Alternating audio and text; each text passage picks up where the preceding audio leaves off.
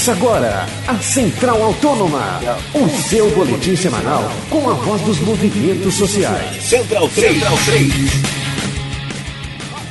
Boa tarde, amigos da Central 3 e do Central Autônoma. Começa hoje aqui mais um programa, nossa 16 edição. Eu sou o Gabriel Brito, estou acompanhado do meu grande amigo Leandro e a mim. Tudo Boa bem, Gabriel? Tudo ótimo, Leandro. Maravilha. Quer dizer, na verdade não tão ótimo assim, mas tudo bem, a gente vai É, levando. Deixa o futebol pra lá, Gabriel. Não é só futebol também, antes fosse.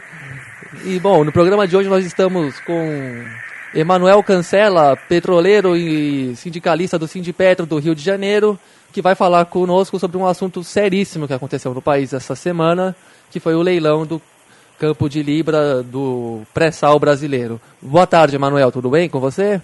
Boa tarde, Gabriel. Boa tarde, Leandro. Boa, boa tarde, ouvintes. Bom, é, é, Emanuel, em primeiro lugar eu te pergunto como é que você enxerga e analisa esse leilão do campo de Libra? Olha, eu acho que é um prejuízo imensurável para o nosso país, entendeu? É, você fazer leilão de petróleo, entendeu? Nenhum país soberano, desenvolvido no mundo faz leilão de petróleo. Faz leilão de áreas para as empresas é, buscarem extrair o petróleo. O Campo de Libra já sabia que tem no mínimo 14 bilhões de barris de petróleo, porque a gente sabe que tem muito mais do que isso, então não tinha por que leiloar, até porque a lei, a lei do pré-sal, ela no seu artigo 12, ela permite que a União entregue esse campo à Petrobras. É, isso não foi feito, né? O presidente Dilma, que tinha dito na campanha que leiloar o pré-sal era um crime, que ele era o nosso passaporte do futuro, vendeu o nosso passaporte né, de forma aviltante, é, como se o ouvinte encontrasse um tesouro no seu terreno e ficasse com 40% do tesouro e doasse 60% desse tesouro para vizinhos ricos. Né? Aham. Então a gente vê com muita tristeza a entrega desse imenso patrimônio, algo em torno de um trilhão e meio de dólares, é, mais do que um PIB brasileiro, tudo aquilo que a gente produz no, em um ano, ser entregue aí a empresas holandesas, inglesas, francesas e chinesas, né? E a Dilma ainda diz que fez um bom negócio. Emanuel, quem fala aqui é o Leandro e eu quero saber se você pode fazer pra gente, pra gente que está ouvindo, é, um breve apanhado histórico a respeito da história da descoberta do pré-sal no nosso país. Pois não. Bom, a campanha do petróleo foi a maior campanha cívica que esse país já conheceu na década de 40 e 50, né? Quando o petróleo era um sonho. Né? Os brasileiros foram às ruas e organizaram o maior movimento que esse país conheceu, que resultou na, na criação da Petrobras e no monopólio estatal do petróleo.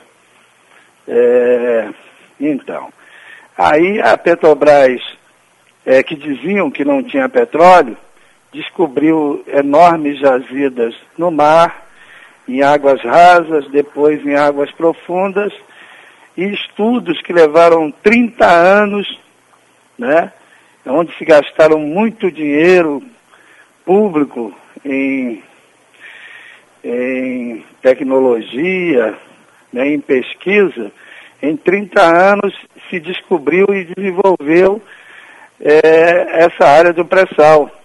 Né? Se desenvolveu uma tecnologia que não existia. Né? E foi desenvolvida ineditamente pela, pelos técnicos da Petrobras no seu centro de pesquisa.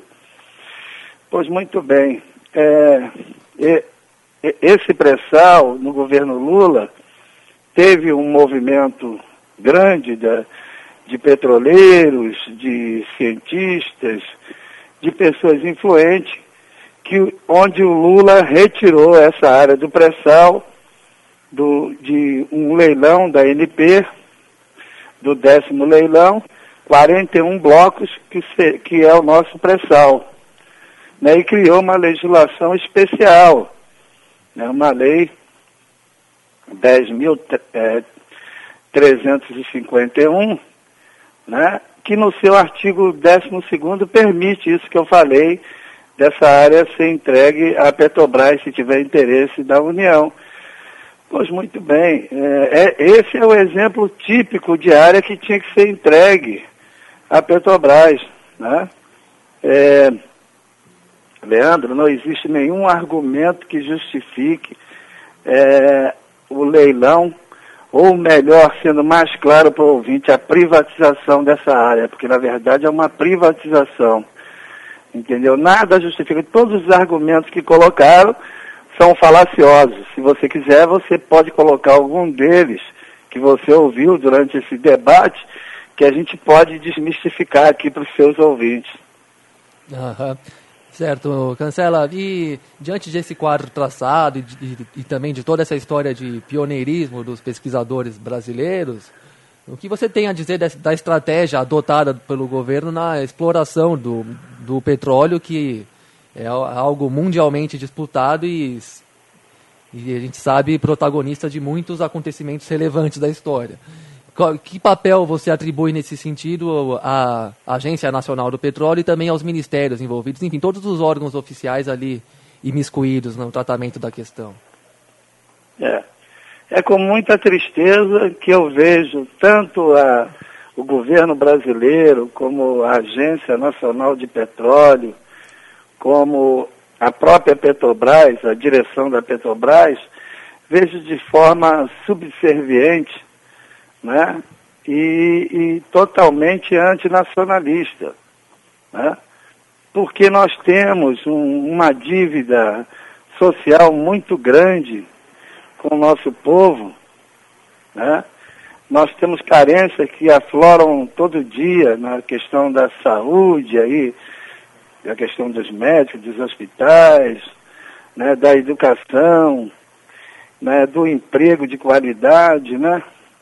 E, lamentavelmente, o nosso governo é, optou por uma opção que é uma tragédia para o nosso país, mais permanente. E qual, qual é ela? É de sermos fornecedores de matéria-prima para o mundo. Né? As pessoas que estão nos ouvindo, esse petróleo que a gente doou aí para a Shell, para a Total e para a China, ele vai voltar para a gente, Gabriel, em termos de tablets, é, componentes de automóveis, de, de tênis, de 3 mil produtos petroquímicos, muito mais de 3 mil. A gente, essa marca já superou os 3 mil. Então a petroquímica, ela domina o mundo, entendeu? E ela é subproduto do petróleo. Então, na hora que a gente que a gente faz leilão e entrega 60% desse campo gigante, nós estamos fazendo aquilo que a gente sempre fez no nosso país, lamentavelmente, e que a gente não esperava que a Dilma, que, os part... que o Partido dos Trabalhadores fizesse isso, entendeu? Ser fornecedor de matéria-prima para o mundo. De forma nenhuma a gente quer se fechar para o mundo. A melhor opção para nós era tratarmos esse petróleo de forma estratégica, né, deixar ele tudo no nosso país, né, é, e sermos fornecedores de produtos com valor agregado. Né? Ah, os Estados Unidos precisa de gasolina, vamos vender gasolina, nós estamos construindo aí quatro refinarias, nós vamos ter um grande excedente. Né? Uhum. É, então, a gente tinha que ser fornecedor, como eu falei, a gente é, é, ter indústria de tablets, de celulares, né, ter, deixar de ser montadora de automóveis e ser construtores de automóveis, né? Então, esse petróleo tinha que ficar no país até para a gente é, financiar a formação de, de técnicos que nós não temos suficiente no país, técnicos, engenheiros, geólogos, entendeu? Agora, na hora que a gente abre mão desse petróleo, é como a gente faz com o nosso minério de ferro, que a gente vende o minério e compra o aço, né? é, é, é com a laranja, que a gente é grande exportador de laranja e depois compra o suco. Né? E o petróleo é por aí, como foi feito com o pau-brasil, com a borracha. Então, o que a Dilma está fazendo é, infelizmente, uma maldição do Brasil de ser fornecedor de matéria-prima para o mundo. Né? Então, a, o que a Dilma fez não foi nada de novo. Né? É aquele sentimento de país é, é, colônia, subserviente, né? porque é, você mesmo insinuou, a geopolítica de petróleo no mundo é resolvida através de guerras. Todas as guerras contemporâneas que a gente vê pelo mundo têm como fundo o petróleo. Né? O Hugo Chávez era tão atacado, tão acusado de ditador, não era por outro motivo pelo qual a Venezuela é um, tem a, as maiores reservas de petróleo do mundo, cobiçadas. Né? O Iraque foi atacado não porque Saddam era um ditador e tinha armas de eliminação em massa, é porque o Iraque tem reservas gigantes de petróleo. Não estou aqui propondo que a gente fizesse uma guerra com o mundo. Repito, a gente tinha que dizer para eles, ah, nós vamos fornecer produtos com valor agregado. Isso ia gerar renda, emprego, qualidade de vida para os brasileiros, mas infelizmente não foi essa a opção da presidente Dilma, né? É, e infelizmente é, ela já disse que vai continuar esses leilões. Né? E o que é pior, Gabriel, aquilo que a gente considerava uma conquista da lei do Lula, que essa lei do pré-sal foi do Lula, a garantia de 30%, no mínimo, dos campos para a Petrobras, a Petrobras operadora de todos os campos do pré-sal, porque isso vai gerar muito emprego para os brasileiros, né? o componente nacional que o próprio Lula também tinha estabelecido, que seria de 60% dos equipamentos da área de petróleo tinha que ser comprado no país, tudo isso está ameaçado. Então, mais do que nunca, a nossa campanha tem que continuar. Né? Na verdade, a continuidade da campanha O Petróleo é Nosso, porque senão eles vão levar tudo da gente. E a Dilma depois vai entrar em rede nacional e dizer que a gente fez um grande negócio e a gente não tem espaço para contestar, a não ser como, em programas como o seu. Certo. E, Emanuel, tem um outro detalhe também que a gente não viu muito fazer parte das discussões, mas que poderia ser encaixado nesse contexto para fornecer argumentos para o debate de lado a lado, como, for, como cada um quisesse utilizá-los. Mas o Brasil não é autossuficiente no petróleo sem contar com nenhuma gota do pré-sal? Isso não mudaria um pouco a discussão também em torno disso tudo? Lógico, o Brasil já é autossuficiente na produção. Conquistou essa autossuficiência há alguns anos. E nós tivemos um problema que foi usado contra a gente, foi de um excedente de consumo de gasolina. Entendeu? Por quê? Porque o governo incentivou a venda de automóveis, isentando de IPI, a frota aumentou e o consumo de gasolina aumentou. Né? Aí a presidente Dilma né, o governo tinha que pressionar o, o, o, os usineiros, pra, porque os carros no Brasil, todos os carros hoje são, são flex, né, para produzir o álcool né, a preço razoável, mas não fez isso, preferiu importar gasolina e pagar a diferença do preço. Mas nós já somos autossuficientes, nós estamos construindo quatro refinarias, nós vamos ter um grande excedente para exportação de gasolina, de diesel, né? então a gente vai precisar de petróleo. Esse petróleo de pré-sal, ele se formou em milhões de anos. Se ele ficar mais 50, 100 anos lá embaixo da terra, ele não vai perder nada em qualidade e nem em quantidade. Né? Nada, nada, não perde nada. É, então a gente acha que esse petróleo tem que ser tratado de forma estratégica. Né? Ah, não temos técnico, é verdade, então vamos financiar. Né? É, como você falou, nós já somos autossuficientes, nós já produzimos o suficiente para o nosso consumo, a gente não tem nenhuma pressa em produzir o petróleo do pré-sal. Quem tem pressa são esses que compraram, porque eles vão querer levar o mais rápido possível o nosso petróleo, né? E, e e é uma privatização, não é verdade que é concessão, porque é, esses leilões são por 40 anos, em 20 anos essas empresas vão é, sugar todo o petróleo de Libra. Né? Então isso é uma privatização e daquelas é, é, mais irresponsáveis que a gente possa imaginar, porque essas reservas não se renovam. Né? É diferente do aeroporto, do porto, que a Dilma fez concessão por 30 anos, depois de 30 anos você recebe de volta o ativo. No petróleo não tem volta.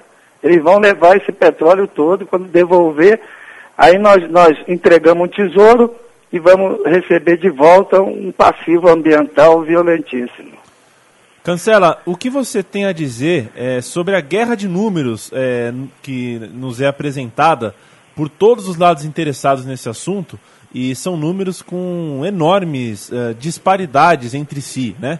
Quero saber quais cálculos desses que a gente está acompanhando você diria que estão mais próximos da realidade. Bom, olha só, é uma guerra de números que o cidadão comum não tem como é, é, é, comprovar, saber quem é que está com a verdade. Mas algumas coisas a gente pode chamar a atenção. A Dilma disse que nós vamos ficar com 85% da receita do, do campo de Libra, que o Brasil vai ficar com 85% da receita de Libra. Aí eu, eu, eu digo aí para o ouvinte, ora, nós ficamos com 40%, as outras empresas vão ficar com 60%. E nós, como é que nós vamos ter 85% da receita? alguém está errando aí, alguém está mentindo. Né? Um número que a gente fala que também é, é, é, ele não é a realidade é que nós estamos perdendo um trilhão e meio de dólares, né, que seria o, o valor transformado em dólar do campo de Libra. Esse valor é muito maior, muito maior do que um trilhão e meio. Primeiro porque a Petrobras sabe que Libra tem mais do que 15 bilhões de barris de petróleo. Porque em situ, é, é, em situ, o campo de Libra tem algo em torno de 45 bilhões de barris de petróleo. Isso é, a, a Petrobras furou e comprovou. Então, esse, essa reserva em situ é, não é reserva recuperáveis. Reservas recuperáveis, a Petrobras em média recupera 53%, a média de recuperação dos campos. Então, é, no mínimo, Libra tem 20 bilhões de barris de petróleo. E quando a gente fala é, um trilhão e meio, porque a gente considera o barril de petróleo a 100 dólares, mas o barril de petróleo já bateu 138 dólares estava na última semana a 111. Então os valores são muito maiores. E nós estamos falando em valor de petróleo in natura. Esse petróleo transformado em diesel, em querosene de aviação, em, enfim, e principalmente em petroquímico, né, o retorno é muito maior. Nós estamos falando em muito dinheiro. Não é à toa que o petróleo é ouro negro. Então a Dilma trava uma, uma guerra de números para justificar o negócio que ela fez, mas uma coisa que ela não consegue fugir né, é que ela na campanha eleitoral disse que era um crime privatizar o pré-sal e que ele era o nosso passaporte para o futuro. Então ela fez aquilo que ela mesma denunciou. Então isso para mim que é da maior gravidade, que ela foi muito feliz quando disse que era o nosso passaporte para o futuro e é. Só que ela está entregando, entregou o nosso passaporte e vai continuar entregando.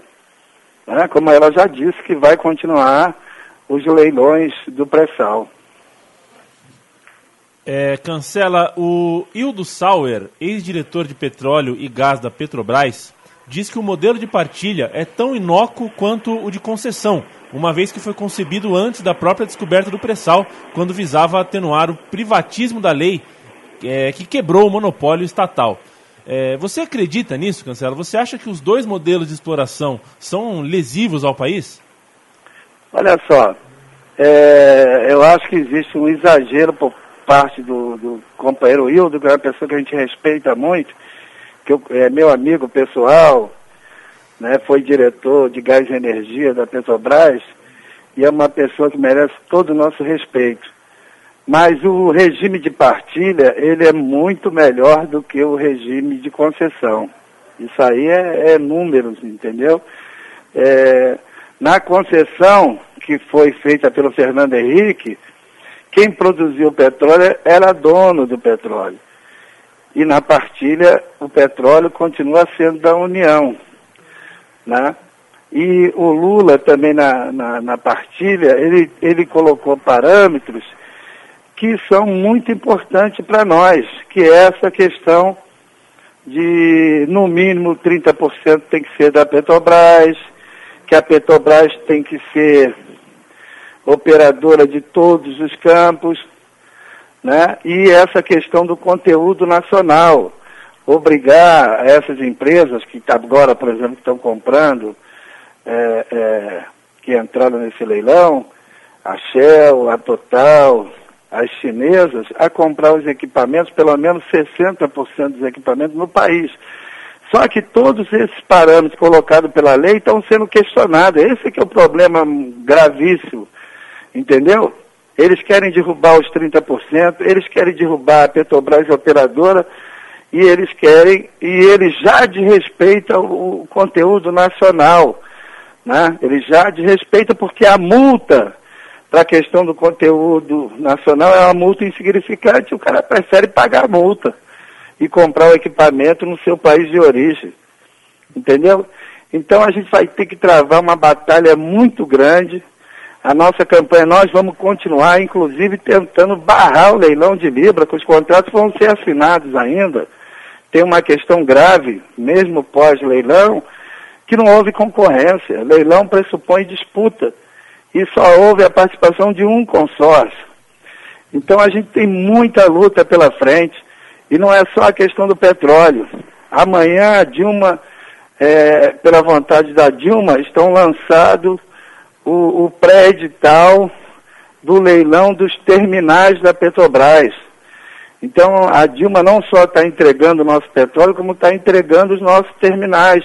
E os ouvintes, quando a gente fala em terminais, não, nem imaginam o que, que seja isso.